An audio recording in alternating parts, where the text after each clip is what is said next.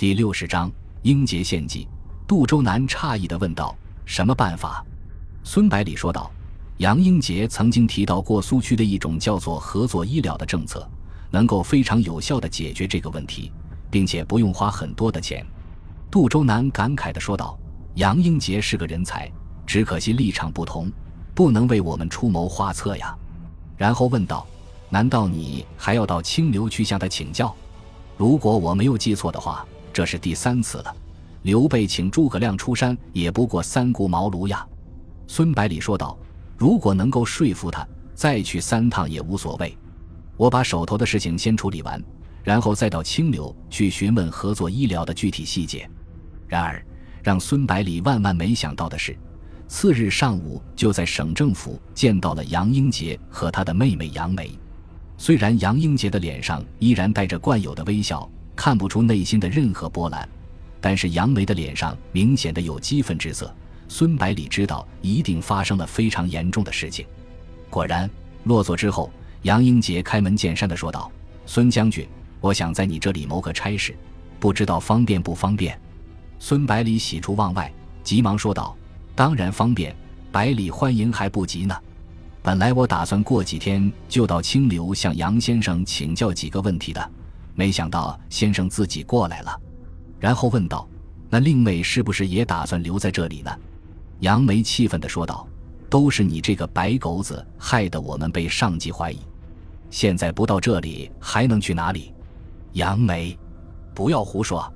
杨英杰显然不愿意让孙百里知道组织内部的事情，连忙呵斥道：“孙百里笑着说道：‘这好办，不管杨小姐喜欢什么行业，我都会尽量安排。’”只是，我们十九路军目前没有女兵，所以不能到军队里去。”杨英杰说道。“杨梅曾经学过点医术，就麻烦孙将军把她在医院了找个职位吧。”孙百里点头答应，说道：“先到省立福州医院工作，等医学院开学后再去学习学习，就可以做个医生了。”然后问杨英杰：“杨先生，上次曾经听你提到过苏区的合作医疗制度。”百里想在福建尝试一下，你能不能再介绍一次？杨英杰痛快地说道：“好。”然后开始介绍。这个制度其实并不复杂，首先由政府成立一个医疗合作社，然后再吸引民众参与就可以了。每个参加者只要每年支付固定的费用，就可以在政府开设的各级医院看病，小病完全免费，大病收百分之十左右的费用。这样就保证了大多数人都能够享有基本的医疗保健。孙百里听了连连点头，说道：“的确有创意。每个人的钱虽然都不多，但是聚集在一起就是个相当大的数目，不但能够维持卫生机构的运转，而且存在银行里也能产生不少的利息。再回过头来推动卫生机构条件的改善。”杨英杰补充道：“这个计划就是启动起来比较困难。”需要政府先垫付一大笔钱，等加入的人多起来就好办了。”孙百里说道，“这个没什么问题，我们还可以鼓励私人开设医院，然后用这部分税收来补贴合作社。现在福建的有钱人渐渐多了起来，设备好、服务优的私立医院可能更适合这些人的口味。解决了一个棘手问题，孙百里感谢心情愉快很多，决定趁热打铁。把最近一直在考虑的几个问题都说出来，让杨英杰帮助出谋划策。孙百里说道：“杨先生，最近发生的两广事件，你应该有所了解。陈济棠之所以败亡的这么快，和他的部下被南京策反有很大的关系。我感觉南京的情报人员确实厉害。如果哪天要来对付十九路军的话，该如何应付？我知道。”红军的情报人员在和南京的情报人员的战斗中很少落败，在这一方面肯定有比较丰富的经验。杨英杰说道：“情报工作看起来很神秘，其实并不复杂，而你的目标只是防止被敌人渗透，就更容易实现了。”孙百里连忙说道：“既然这样，就麻烦你帮助十九路军建立一个情报处，由你来当这个处长，怎么样？”杨英杰还没有说话。杨梅却先出声了，他说道：“哥哥，你可不能答应啊！你做了国民党的官，就再也回不去了。”杨英杰苦笑着说：“我们已经回不去了。从我到长汀劝说大虎开始，就已经回不去了。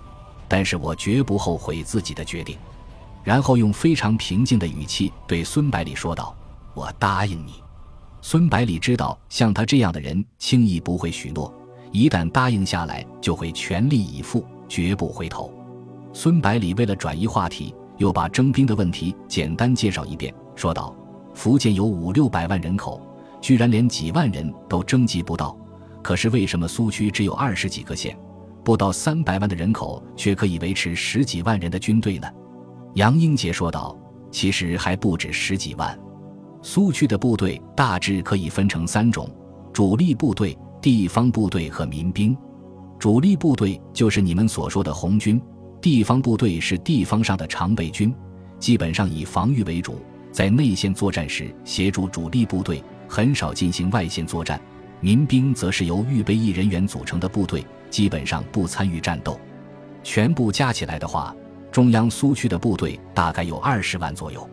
孙百里叹服地说道：“这种体制真的非常好，主力部队可以随时从地方部队获得人员补充，而地方部队又能从民兵那里得到补充，而地方部队也同样有些战斗经验，加入主力后能够很快的适应，确实非常好。”杨英杰接着说道：“你们的征兵办法肯定有问题，比如说对文化素质的要求就太苛刻了。